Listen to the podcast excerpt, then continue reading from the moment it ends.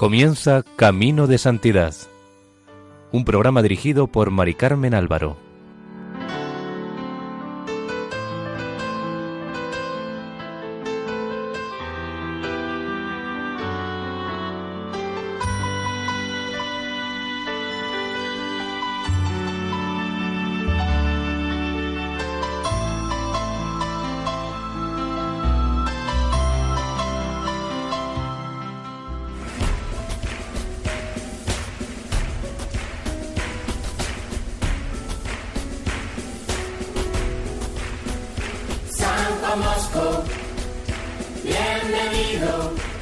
Bienvenidos al programa Camino de Santidad, realizado por el equipo de Radio María en Castellón, Nuestra Señora del Lledó. Les invitamos a escuchar el cuarto capítulo dedicado a la vida de San Juan Bosco.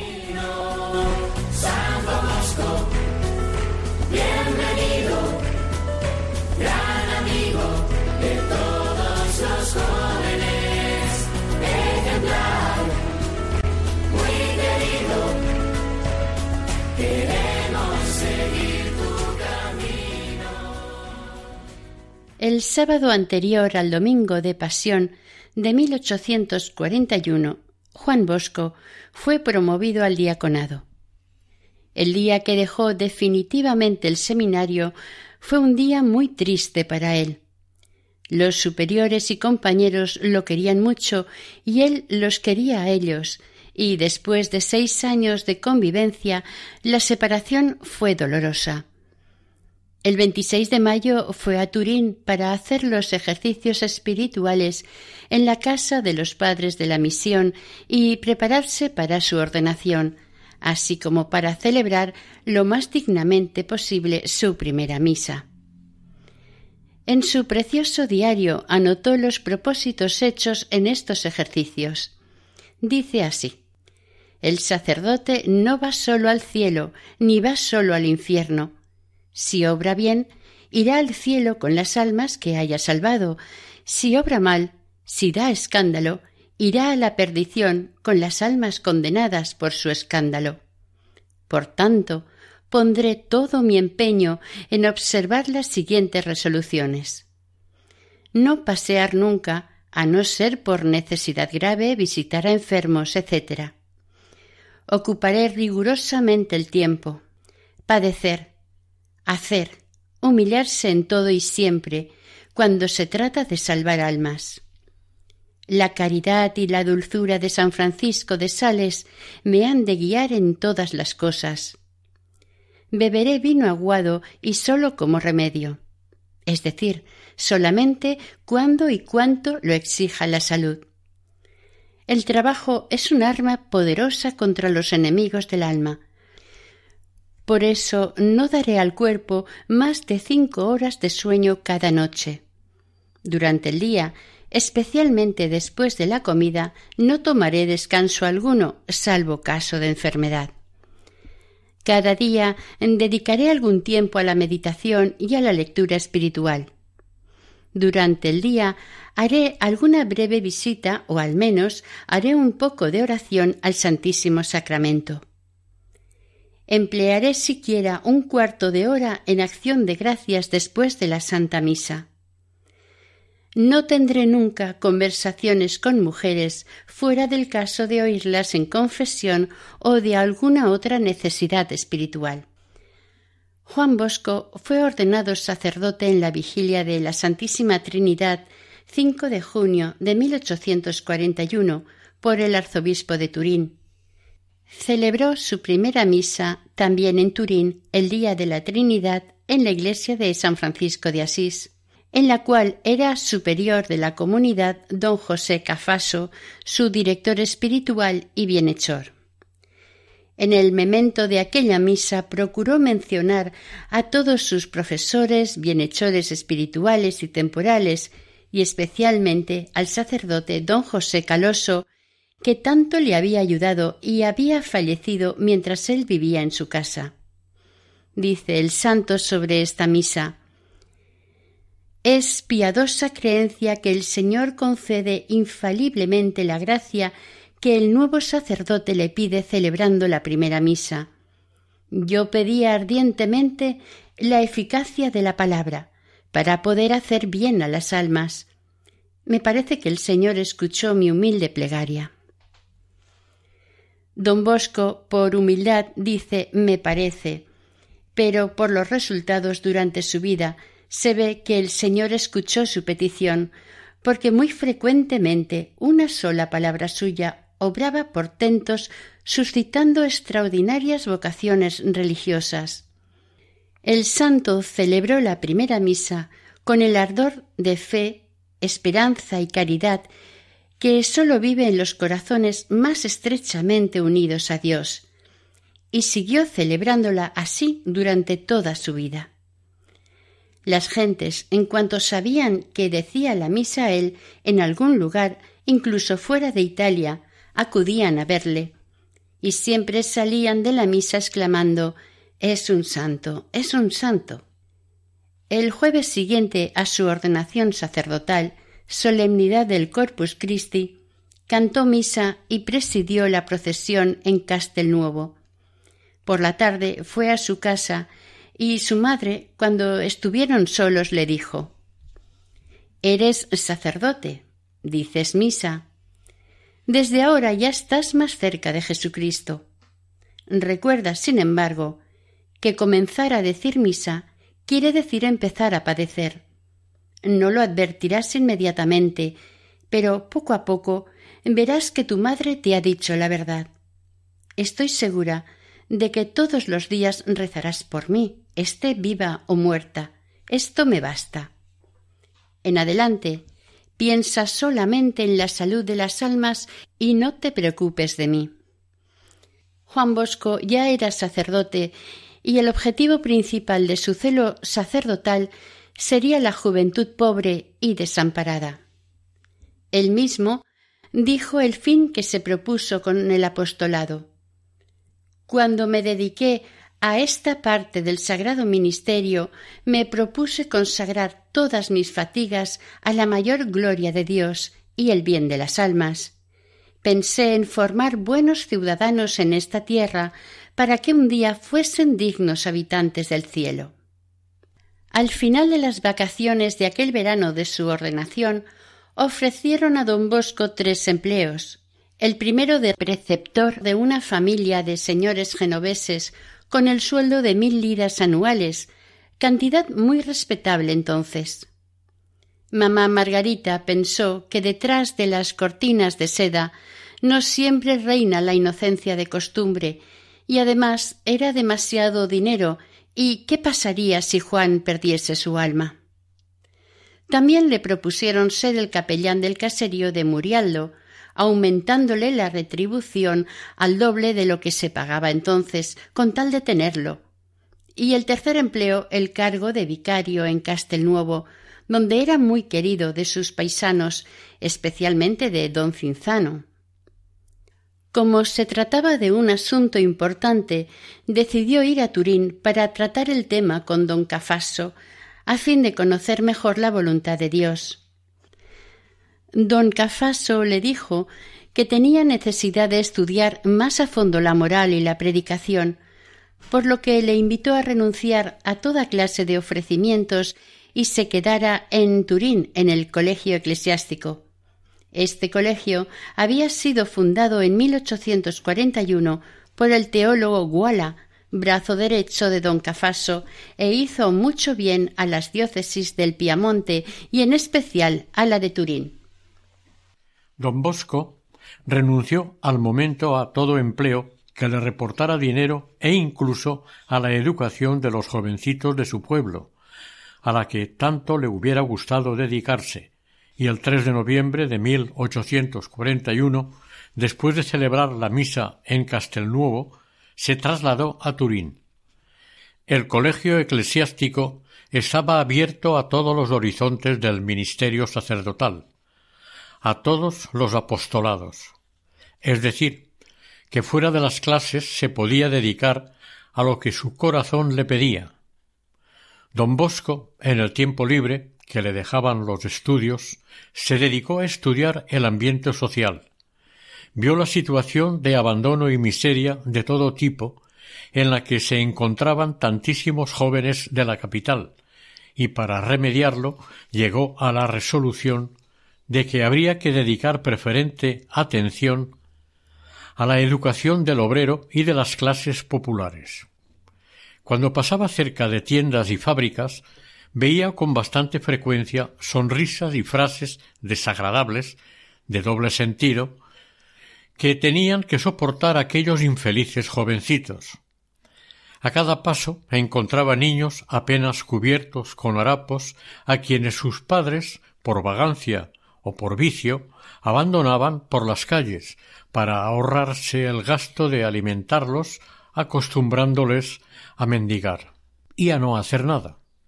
Pero con más frecuencia aún se encontraba con grupos de muchachos ociosos, burlones y provocativos, en los que se veía la depravación.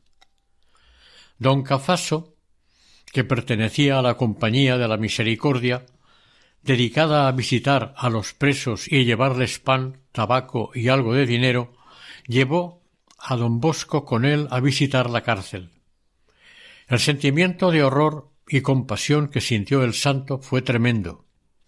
Ver aquella multitud de jóvenes de doce a dieciocho años, sanos, robustos, espabilados, que vivían desocupados, careciendo de la más mínima formación espiritual y temporal, pagando en la cárcel las culpas de una depravación prematura, sin ninguna esperanza en el futuro, y que, cuando salían de la cárcel, volvían a reincidir por no haber quien les ayudara a regenerarse. Don Bosco pensó que aquello se podía prevenir con una educación a tiempo. Esto se lo comunicó a don Cafaso, y con su consejo se puso a estudiar el modo de efectuarlo, poniendo todo en manos de Dios, sin el cual no sirven de nada todos los esfuerzos de los hombres. Al mismo tiempo, don Guala, que se servía de los sacerdotes alumnos para socorrer periódicamente a numerosas personas y familias que vivían en gran necesidad, también introdujo en su equipo al santo, quien tuvo ante sus ojos otra faceta de la miseria. Esto lo confirmó aún más en el propósito de dedicarse a la salvación de los muchachos desamparados. Pero el Señor quiso revelarle otra faceta todavía más triste del dolor y de la miseria. En los primeros meses de su estancia en Turín, un día don Bosco se encontró con San José Cotolengo, el cual, mirándole fijamente y haciéndole algunas preguntas, le dijo que tenía cara de buena persona, y le invitó a visitar la pequeña casa de la Divina Providencia. Don Bosco se lo prometió, y pocos días después fue a Baldoco. La piadosa obra de Cotolengo era ya enorme en aquellos tiempos. Al entrar en aquella casa del dolor y de la caridad cristiana, leyó en la puerta las palabras que explicaban el secreto de tantos milagros. Caritas Christi urget nos. El amor de Cristo nos obliga.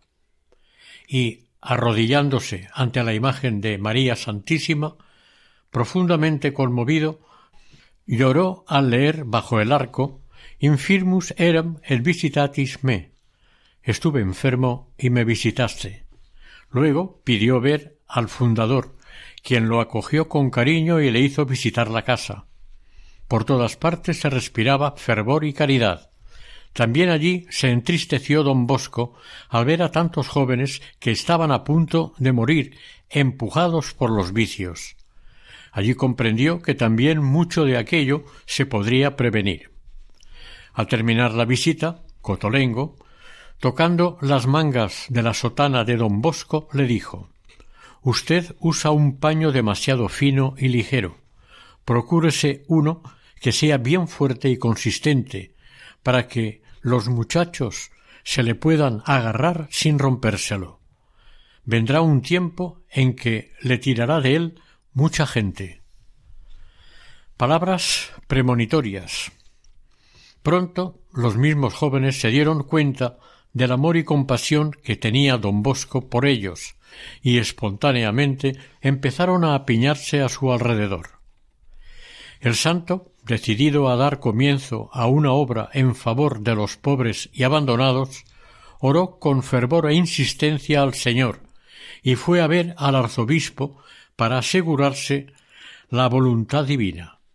Monseñor Fransoni, cuando le explicó el proyecto de los oratorios festivos, inmediatamente le dio su aprobación y su bendición. Con la incertidumbre de no saber cómo comenzar el apostolado, volvió al colegio, cuando algo inesperado le abrió el camino. El día de la Inmaculada, 8 de diciembre de 1841, estando preparado don Bosco para decir misa, había un muchacho de dieciséis años en un rincón de la sacristía. El sacristán, al verlo, le dijo que ayudara en la misa, pero el chaval le respondió que no sabía. Entonces, ante la respuesta del chico, le emprendió a palos con él echándolo de allí. Don Bosco le recriminó que lo tratara así, y le hizo que fuera a buscarlo, y que no le pegara, ya que era amigo suyo. El santo le hizo pasar a oír misa, y después estuvo preguntándole por su situación. Se llamaba Bartolomé Garelli. Era huérfano de padre y madre. No sabía rezar ni leer ni escribir. Pero cuando le preguntó si sabía silbar, le respondió que sí, con lo cual se rompió el hielo y se abrió el corazón del chico. Aún no había hecho la primera comunión y no iba al catecismo, porque al ser mayor y no saber nada, le daba vergüenza, porque sus compañeros más pequeños se burlaban de él. Entonces don Bosco le propuso darle él mismo catequesis en aquel mismo momento. El chaval aceptó. El santo se puso de rodillas y antes de empezar la lección rezó con su nuevo amigo un Ave María, para que la Virgen le concediese la gracia de salvar aquella alma. Después se levantó e hizo la señal de la cruz para empezar, invitándole a hacer lo mismo. Su alumno no sabía hacerla, por lo cual se limitó a enseñarle cómo se hacía y a hablarle de Dios creador y del fin para el cual nos ha creado. Después de media hora de catequesis, se le aseguró que le enseñaría a ayudar a misa. Le regaló una medalla de la Virgen, le hizo prometer que volvería al domingo siguiente, y lo despidió con mucha amabilidad. Acababa de nacer una nueva obra que tendría una gran importancia en el mundo. Este es el origen de los oratorios festivos de don Bosco, quien atribuyó el éxito obtenido al Ave María rezada con tanto fervor en la primera catequesis. El domingo siguiente, 12 de diciembre de 1841, se presentó Bartolomé Garelli con seis muchachos junto con dos recomendados por don Cafaso estaban atentísimos a las palabras del nuevo apóstol de la juventud que les enseñaba el camino del cielo. De semana en semana iba creciendo el número de los catequizandos, a los que el santo recomendaba que llevaran todos los compañeros que pudieran.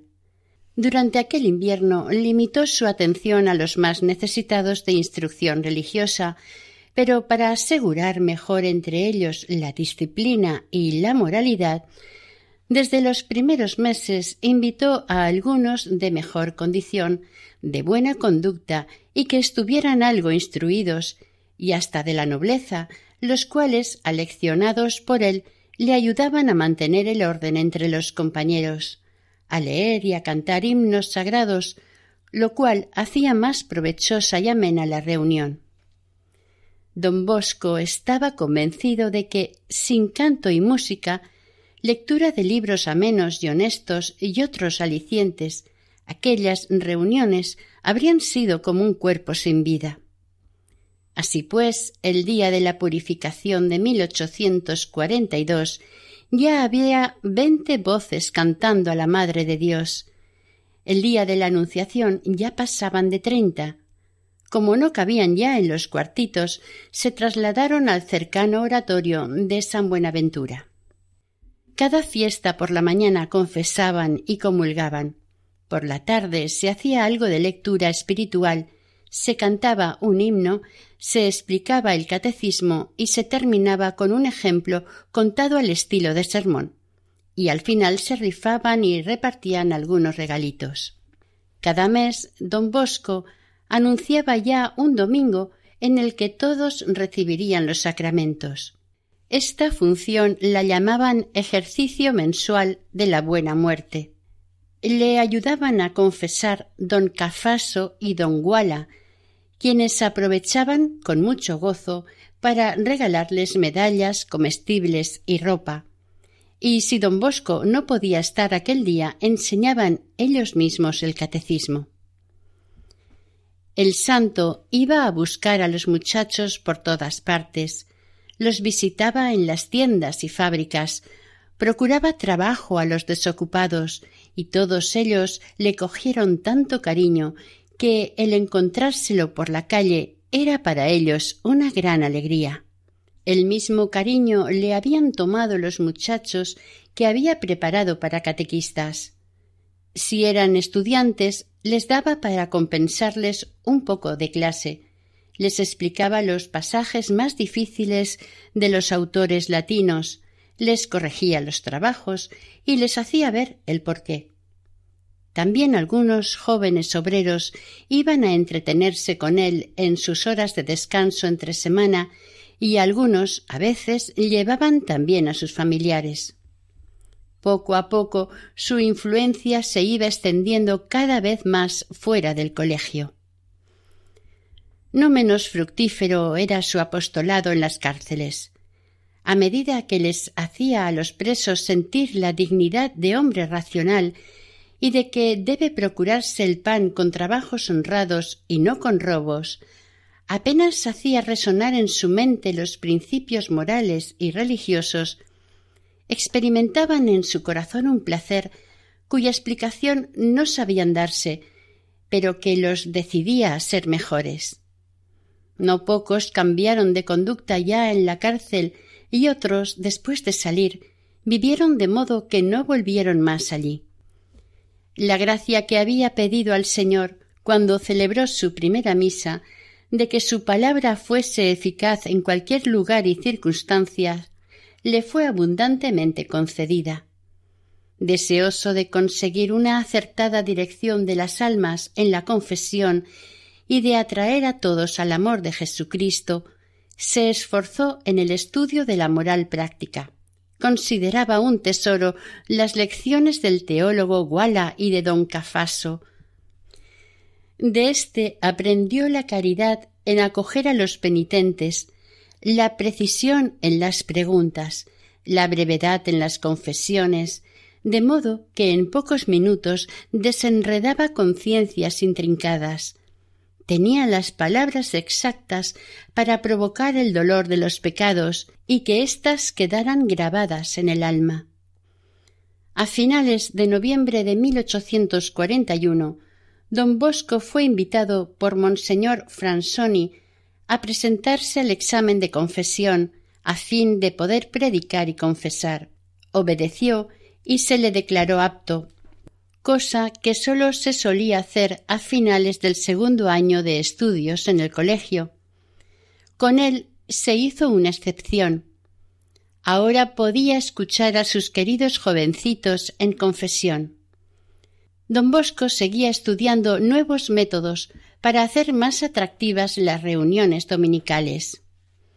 Había aprendido a tocar el órgano y el piano.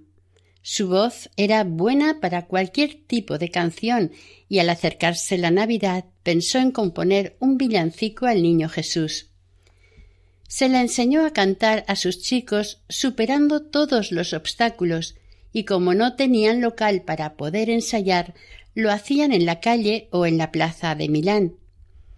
Los turineses no estaban acostumbrados a oír voces de niños cantando y se entusiasmaban, porque en aquellos tiempos sólo los maestros de música, con sus voces no siempre agradables, cantaban en las funciones de iglesia. Triunfaron en la primera prueba y se decidió a escribir otra composición para cantarla durante la comunión, y poco a poco fue componiendo más. Estos cantos aumentaban la alegría y el entusiasmo de los jovencitos y la admiración del pueblo. Un día llevó a los muchachos en tres barcas por el río Po a visitar a la Madonna del Pilone. La gente les oía cantar desde la orilla y les fueron siguiendo. Mientras tanto, algunos cornetas militares que estaban por allí tocaron sus instrumentos acompañando el canto, produciendo un efecto precioso. Cuando las barcas atracaron, cerca de mil personas estaban en las calles esperando a los jóvenes cantores. Este fue uno de los primeros triunfos de los pequeños cantores de don Bosco, de los muchos que vendrían después. El santo empezó a preocuparse por la falta de espacio que tenía para acoger a sus chicos, que ya eran unos ochenta, y tenía que llevarlos a las afueras de la ciudad para que pudieran divertirse bajo su vigilancia. El santo ejercía una gran fascinación sobre los jóvenes, y su confesionario siempre estaba rodeado de veinte y hasta cincuenta niños que esperaban su turno para confiarle los secretos de sus almas. Thank you.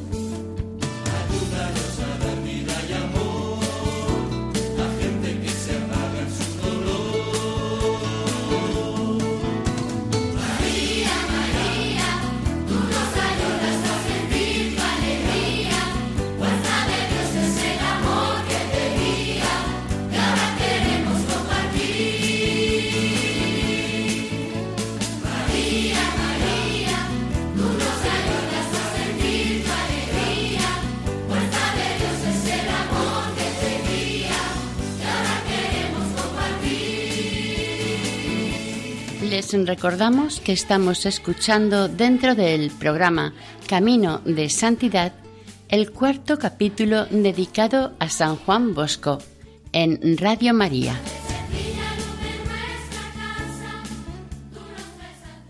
Pero él no estaba satisfecho.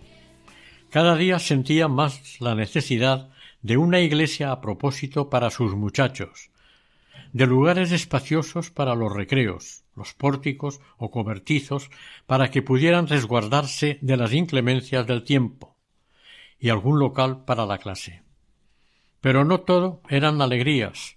También había algún superior que trataba a los niños con malos modos, porque no le gustaban los métodos de don Bosco. Pero el teólogo, don Guala, le daba ánimos para que no hiciera caso de las críticas y siguiera adelante. En aquellos momentos el grupo de muchachos estaba formado en su mayor parte por marmolistas, estucadores, empedradores y sobre todo por albañiles, Por eso quiso el teólogo que se hiciera una fiesta en honor de Santa Ana, que en el Piamonte es venerada como patrona de dichos oficios. Después de las funciones religiosas de la mañana, los invitó a todos a almorzar con él, llevándoles, eran casi cien, a la gran sala de las conferencias, donde, para gran sorpresa de ellos, les sirvieron pan, café, leche, dulces y confitura.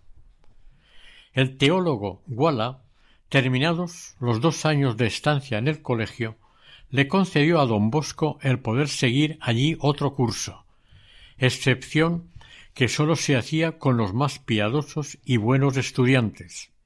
Aquel año, aunque sobre todo cuidaba de la formación religiosa de los jóvenes, don Bosco comenzó a predicar en algunas iglesias de Turín triduos, novenas y ejercicios espirituales, y a confesar en la iglesia de San Francisco de Asís durante varias horas de la mañana.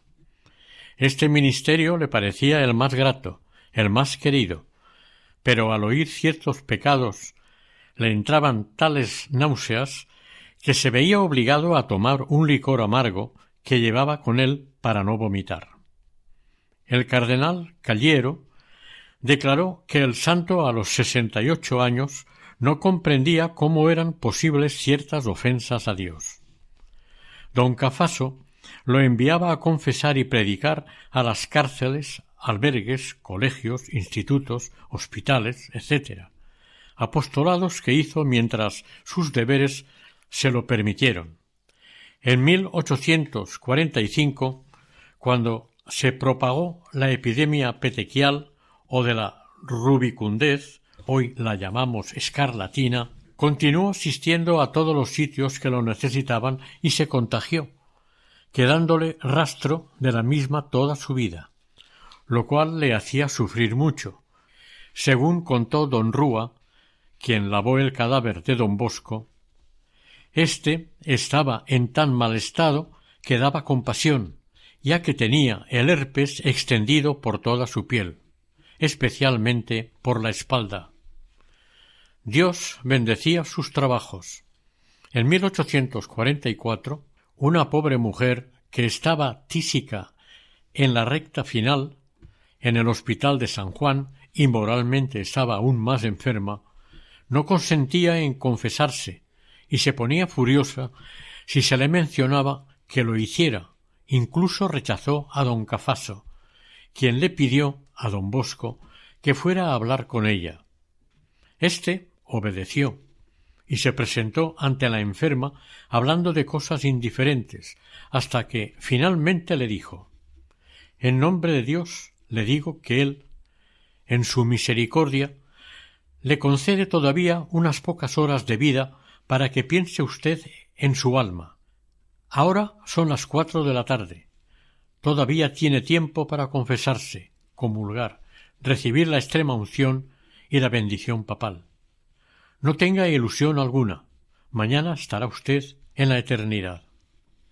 Al oír estas palabras, la infeliz se aterrorizó, aceptó el consejo de don Bosco, se confesó y murió aquella misma noche. El 31 de agosto de 1844, la esposa del embajador de Portugal en Turín debía emprender un viaje y antes de hacerlo quiso confesarse. Como no encontró a su confesor, se dirigió a don Bosco, que estaba rezando.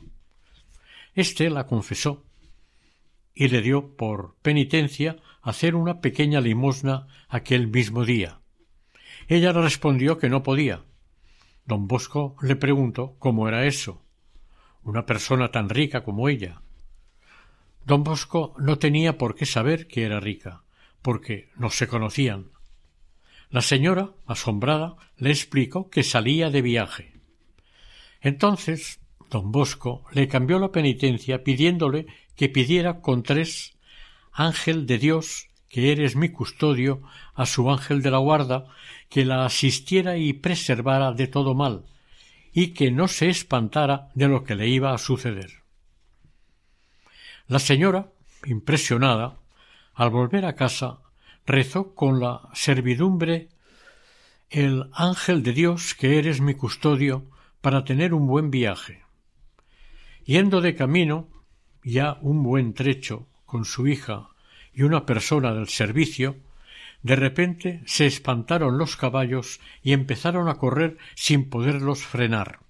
Lanzaron del pescante al cochero volcando el coche. En un instante estaban todas las mujeres por tierra. La señora inmediatamente se puso a invocar a su ángel custodio con todas sus fuerzas, y de repente se calmaron los caballos. Se detuvieron y el cochero, sin haber sufrido ni un rasguño, se acercó a las mujeres, quienes se levantaron por sí mismas, sin tampoco ni un rasguño. De vuelta a Turín quiso saber la mujer quién era el joven sacerdote que la había confesado y tan bien aconsejado, por lo que fue a San Francisco de Asís, y cuando supo que era don Bosco, le dio las gracias y desde entonces fue una admiradora suya y más tarde ferviente cooperadora salesiana.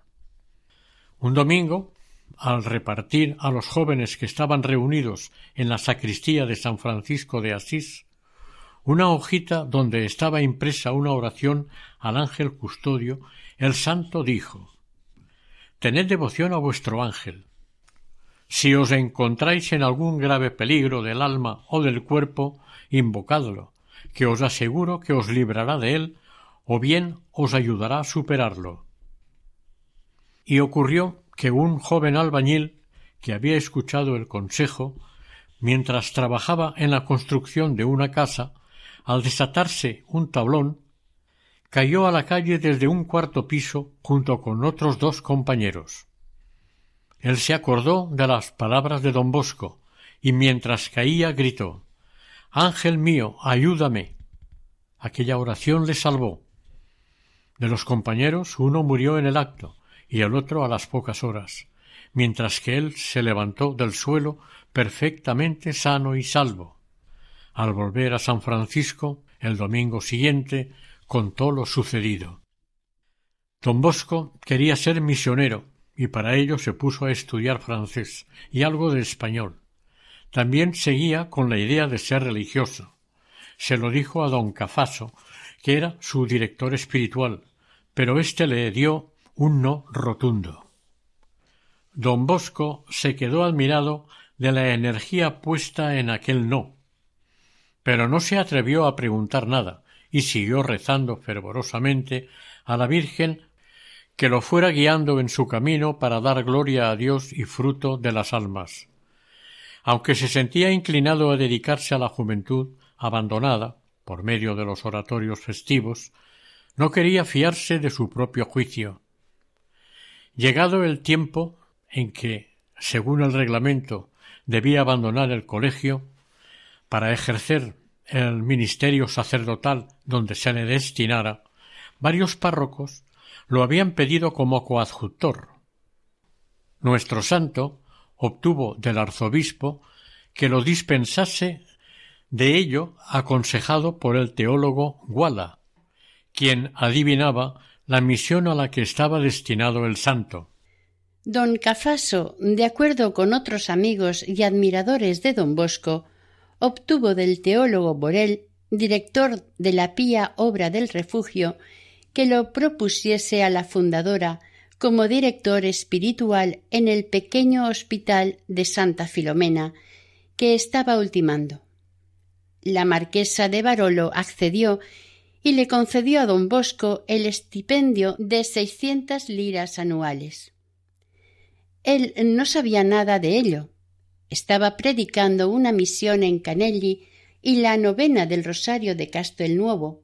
Cuando volvió al colegio, don Cafaso le dio a elegir tres sitios donde desarrollar su apostolado, entre ellos este último donde trabajaría con jóvenes. Don Cafaso, con su sabiduría de buen director espiritual, aconsejó a don Bosco que aceptara lo que le ofrecían, y mientras tanto Dios le pondría delante lo que debería hacer por la juventud. El refugio es una institución que se encuentra en Baldoco, distrito de Turín, y fue la primera de las muchas instituciones de caridad fundadas por la activa y piadosa marquesa de Barolo. Era un refugio destinado a las muchachas desgraciadas o extraviadas, menores de quince años.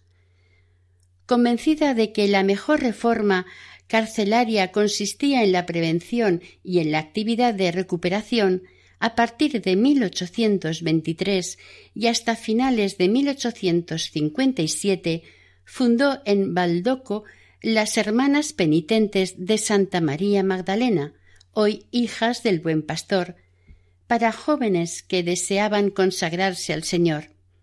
Las hermanas de Santa Ana, iniciativa de su marido Carlo Tancredi, para la educación de muchachas hospedadas y educadas gratuitamente. El hospitalito de Santa Filomena para hospedar a niños minusválidos. La Juliette para niñas huérfanas hospedadas en una casa anexa tres pequeños pensionados para jóvenes trabajadoras y el taller de San José para muchachas pobres.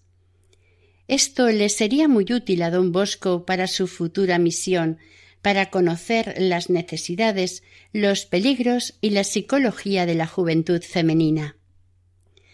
Consiguió de la marquesa permiso para que en el local que le habían dejado para vivir pudiera reunir al grupo de sus muchachos del oratorio. La noche anterior de anunciarles a éstos el traslado allí, tuvo otro sueño que explicaba el que había tenido a los nueve años.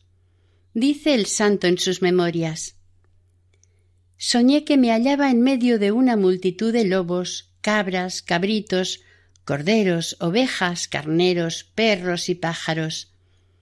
Todos juntos hacían un ruido, un estruendo, o mejor un estrépito capaz de atemorizar a los más valientes. Yo quería huir, cuando una señora muy bien vestida de pastorcita me hizo señal de seguir y acompañar aquel extraño tropel que ella guiaba. Fuimos vagando por varios sitios, hicimos tres paradas. En cada parada muchos de aquellos animales se cambiaban en corderos, cuyo número aumentaba cada vez más. Después de haber caminado mucho, me encontré en un prado donde aquellos animales riscaban y comían juntos, sin que los unos intentasen dañar a los otros. Abatido por el cansancio, quise sentarme junto a un camino cercano, pero la pastorcita me invitó a seguir la marcha. Después de un corto trayecto, me encontré en un espacioso patio rodeado de un pórtico en cuyo extremo había una iglesia.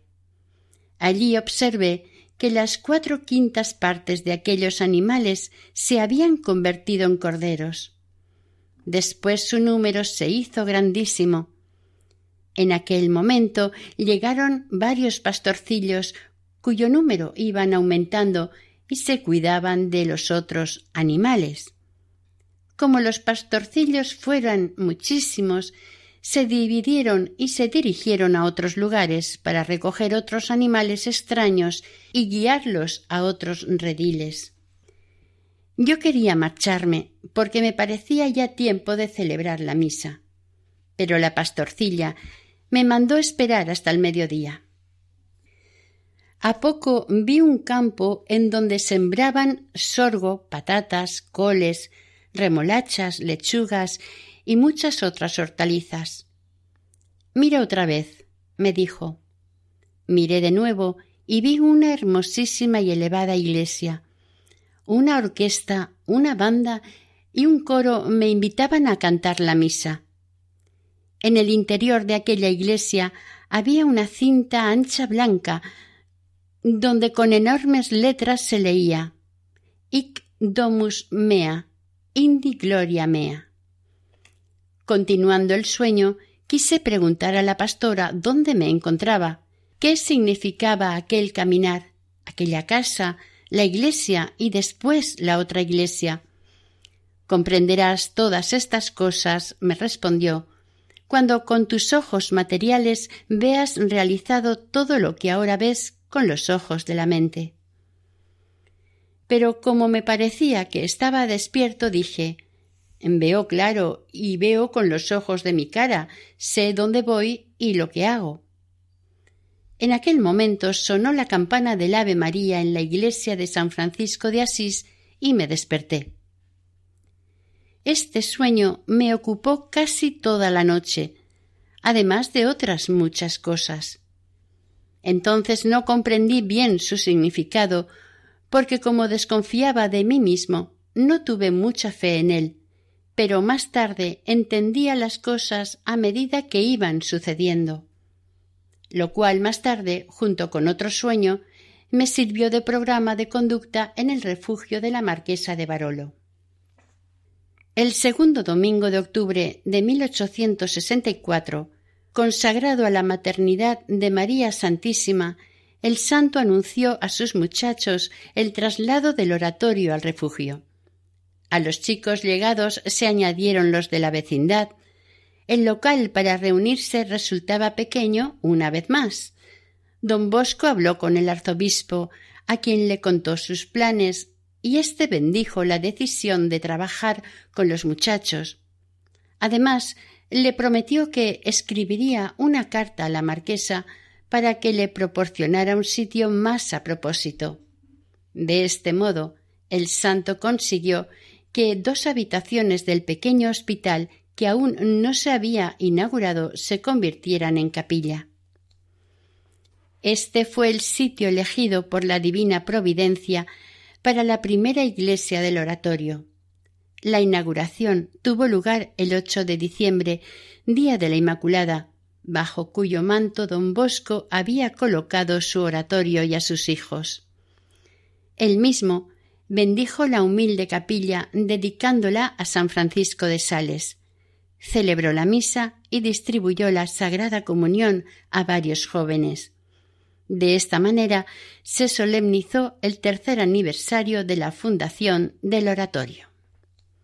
En los tiempos en que don Bosco comenzó su gran obra, Turín empezaba su rápido y portentoso desarrollo en todos los sentidos, sobre todo el desarrollo industrial. La beneficencia oficial y privada intentaba atender las necesidades. La formación y la educación estaban bastante mal, al igual que en el resto del mundo. Las clases altas disponían de buenos colegios y de una universidad. Las clases populares tenían muy pocas facilidades. Las pocas escuelas estatales o comunales eran sólo para varones. El rey Carlos Félix había llamado a los hermanos de las escuelas cristianas y tenían en la ciudad seis escuelas. Este rey dio un gran impulso a todos los ramos de la actividad social, con preferencia la educación y la instrucción. Pero entre todas las obras emprendidas faltaba la más urgente que no todos veían la educación del pueblo y la formación del obrero. En Turín, como en todas las ciudades que comenzaban a industrializarse, los chicos estaban abandonados a sí mismos y sueltos o en pandillas, víctimas del hambre y de la corrupción. Vagaban por calles y plazas, invadiendo especialmente los barrios extremos, los suburbios. Entre esas bandas organizadas sobresalía una llamada la coca, que se había hecho célebre por sus fechorías, tenía su cuartel general en el barrio de Baldoco, entonces medio desierto, donde ni la policía se atrevía a entrar, especialmente a partir del atardecer. Este fue el campo que la Virgen escogió para que su apóstol comenzara la misión que le había mostrado por primera vez a los nueve años. Antes de marcharse del colegio, en el que había permanecido tres años, el santo había pensado, de acuerdo con el teólogo Borel y don Cafaso, poner la naciente obra bajo la protección de San Francisco de Sales. Tuvo varios motivos para hacer esta elección. El primero, que la marquesa de Barolo, para apoyar a don Bosco, proyectaba fundar una asociación de sacerdotes con ese nombre, y, en segundo lugar, porque su ministerio en favor de la juventud requería tacto, caballerosidad, paciencia, mansedumbre y ponerse bajo la especial protección de este sabio y amable santo. que era un modelo perfecto de estas virtudes. Y, además, porque en aquellos tiempos los protestantes comenzaban engañosamente a penetrar en el Piamonte, sobre todo en Turín y en el pueblo bajo. Y don Bosco quería conseguir de este santo luz y fuerzas para combatir con éxito a aquellos enemigos de la fe católica, sobre los cuales San Francisco y tan admirablemente había triunfado. A finales de 1844, don Bosco, con la ayuda del teólogo Borel, empezó en el Piamonte las escuelas nocturnas y festivas, que pronto se extendieron por otros lugares. Los hermanos de las escuelas cristianas dieron a las escuelas nocturnas una reglamentación perfecta y un avance considerable ese mismo año. La actividad de don Bosco, confesando, era incesante, así como las predicaciones. Don Cafaso le facilitó una habitación donde pudiese seguir estudiando sin ser molestado y escribir sus muchos artículos en defensa e incremento de la religión, sirviéndose de la biblioteca de San Francisco de Asís, que estaba bien provista de preciosos libros. Mientras estuvo en el colegio, publicó la biografía de su santo amigo Luis Comolo y un opúsculo sobre los dolores de María Santísima. Su tercera publicación fue El devoto del ángel custodio, y preparó para la gente y la juventud sus dos compendios de historia eclesiástica e historia sagrada, maravillosos por su sencillez.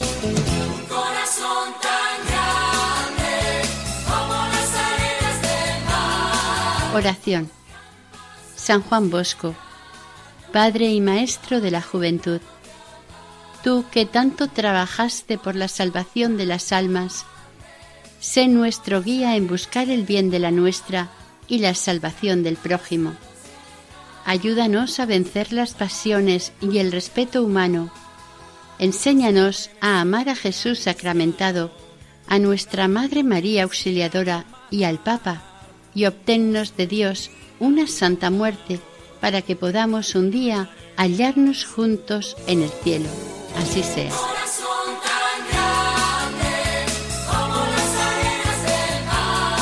Hasta aquí les hemos ofrecido el cuarto capítulo dedicado a la vida de San Juan Bosco, dentro del programa Camino de Santidad, elaborado por el equipo de Radio María en Castellón de Nuestra Señora del Lledó. Para ponerse en contacto con nosotros pueden dirigirse a la siguiente dirección de correo electrónico camino de santidad Si desean adquirir el programa pueden solicitarlo al teléfono 91 822 80 10. También lo pueden escuchar e incluso descargar en la sección podcast de la web de Radio María. Deseamos que el Señor y la Virgen les bendigan.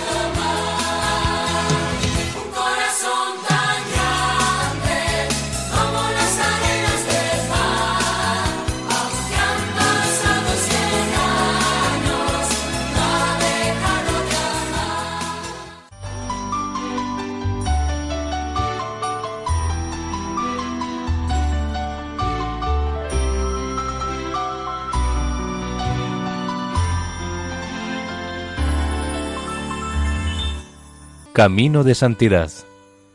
Un programa dirigido por Mari Carmen Álvaro.